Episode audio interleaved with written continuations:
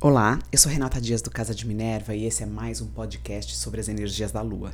Hoje eu vou falar sobre a lua cheia que acontece em Sagitário, dia 14 de junho de 2022, às 8 horas e 51 minutos da manhã, horário de São Paulo. Essa lua uh, cheia, ela acontece a 23 graus e 25 minutos de Sagitário, se opondo ao Sol, que está a 23 graus e 25 minutos de Gêmeos. Então, uma lua do eixo do conhecimento da comunicação, da busca, da do aprofundamento deste conhecimento, né? Gêmeos, quando a gente fala de gêmeos, a comunicação, as trocas e o conhecimento de gêmeos, ele é muito voltado para o nosso mundo material, para o nosso dia a dia, nossa rotina, aquilo que a gente precisa de informação para seguir em frente. Quando o tema vai para Júpiter é algo além, é a nossa capacidade de irmos mais fundo neste conhecimento do dia a dia para transformá-lo em sabedoria. É a gente olhar as coisas que acontecem na nossa vida e a gente vê por trás algo maior, uma sabedoria maior, e a gente conseguir ter vontade de ir além, né? As, os deslocamentos uh, em Sagitário, eles são para mais longe, eles são para outros lugares, eles têm a conexão e as trocas com pessoas de outras culturas distantes ou de outras ou que tragam outras ideias. Tem sempre a ver com muita expansão. Essa lua cheia é uma lua que está sendo uh, desafiada de alguma forma por Netuno e suportada, ou seja, trazendo aí influências muito interessantes de Saturno. Então, olha que lua boa para você colocar em prática as coisas que você já sabe, melhorá-las e ir além nos teus objetivos. Ela tem muito dessa energia. Ao mesmo tempo que é uma lua propícia para você abra mão das ilusões, faça uma avaliação daquilo que você tem trazido na sua vida ou que tem uh, lhe enganado, perturbado, enevoado o seu dia a dia, seja hábitos mais nocivos, seja ideias, pessoas que te deixam desconectado de você mesmo. Um bom período para abrir mão disso. Ao mesmo tempo que a lua cheia ela ilumina, então é, ela vai mostrar o caminho que você vem seguindo desde a lua nova, né, que começou uh, em Gêmeos até agora, as decisões que você quis tomar para fazer funcionar os teus objetivos, eles deram certo ou não. Se não deram certo, vamos abrir mão disso e começar algo novo ou fazer uma adequação para que você possa ir mais além. Se deram certo, continue, é, gratifique-se, é, esteja feliz por ter conseguido encontrar um caminho que lhe satisfaça. Isso é importante também. A nossa autogratificação, muitas vezes ela é deixada de lado, mas ela é importante. Ela é importante para o nosso fortalecimento. Né? Uh, nessa lua cheia, Quiron ele está encontrando com Marte em trânsito, né? Então a gente precisa tomar um pouco de cuidado, principalmente onde você tem 15 graus de Ares no seu mapa, casa, o tema da casa. Tem muita energia aí, Marte está uh, colocando, começando coisas ou trazendo input para coisas acontecerem. Quando Kiron muito, muito próximo, a gente pode ter a tendência a cometer alguns erros, alguns equívocos. Então, ficar muito conectado e ligado a essa energia para não cometer excessos aí, nem. Uh, nem sofrer pequenos acidentes, enfim, ou o tema que você tem, Ares, no seu mapa, de repente ele tem a ver com amigos, cuidado, não vai ali é, é, brigar com amigos nesse período, enfim.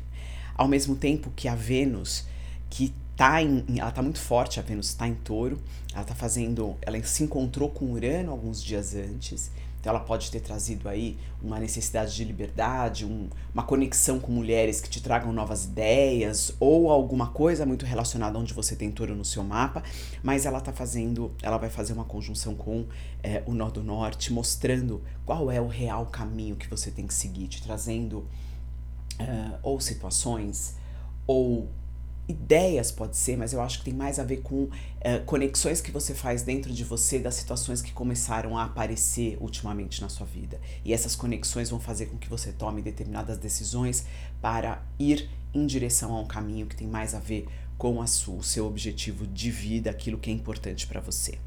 Então, é uma lua muito rica, muito bonita, é uma, uma lua para que a gente esteja é muito consciente né, do nosso corpo também, aí voltando a falar desse aspecto de Marte com Quiron, a consciência nossa corporal, o que é necessário, o movimento do corpo que é necessário para a saúde, cuidado com excessos também de exercício físico, né, excessos de impulsividade, de ousadia, saber medir isso é muito sábio nesse período. Ser corajoso nos seus próprios termos, quando a gente entende o que é ser corajoso para nós. Né? Nem sempre é fazer aquilo que todo mundo tem medo, às vezes é fazer algo muito considerado muito trivial para o outro, mas diferente daquilo que você faz e que você precisa de alguma forma explorar. Então é ser corajoso sim, aproveite também esse período. Júpiter é o regente dessa lua. Uh, Júpiter ele entrou em Ares recentemente, ele vai ficar aí por um período, ele está passando para a gente o gostinho do que é a energia de Júpiter em Ares, que, que ela volta, né? É, esse ano ainda ela volta para Peixes, fica mais um período, e o ano que vem ela vai para Ares. Então, essa energia do começo, do impulso, do retorno uh, da roda astrológica para o seu uh, signo de impulsionamento de ações, o Júpiter vai começar um ciclo novo, né? Agora ele está só trazendo esse gostinho. E olha que incrível. Então, Júpiter aí em Ares, trazendo para nós o impulso de algo novo e regendo essa lua cheia que ilumina a nossa capacidade de enxergar além. É um período muito interessante para que a gente coloque em prática, né, como eu já falei, usando a boa energia, a fluente energia de Saturno, tanto com o Sol, tanto com a Lua, colocar em prática aquilo que você já aprendeu, já sabe, sabe que funciona, começa a colocar em prática para isso uh, te trazer é, mais estrutura de vida, te colocar e te fazer uh, resolver aquelas questões que são importantes, seja no trabalho, seja no seu dia a dia, mas que te estruturem. A Saturno a gente conecta muito com o trabalho, mas ele tem a ver com estrutura de vida. Então, às vezes, um, um movimento emocional mais estruturante, uma forma de ser que possa te garantir lá na frente uh, mais apoio interno faz parte desse movimento também de Sol e Lua. Então observe, né, onde você pode enxergar além, qual a filosofia de vida que pode te ajudar com isso, quais ideias mais profundas podem lhe ajudar a tomar decisões mais estruturantes para você, emocionalmente e fisicamente, com o mundo material também.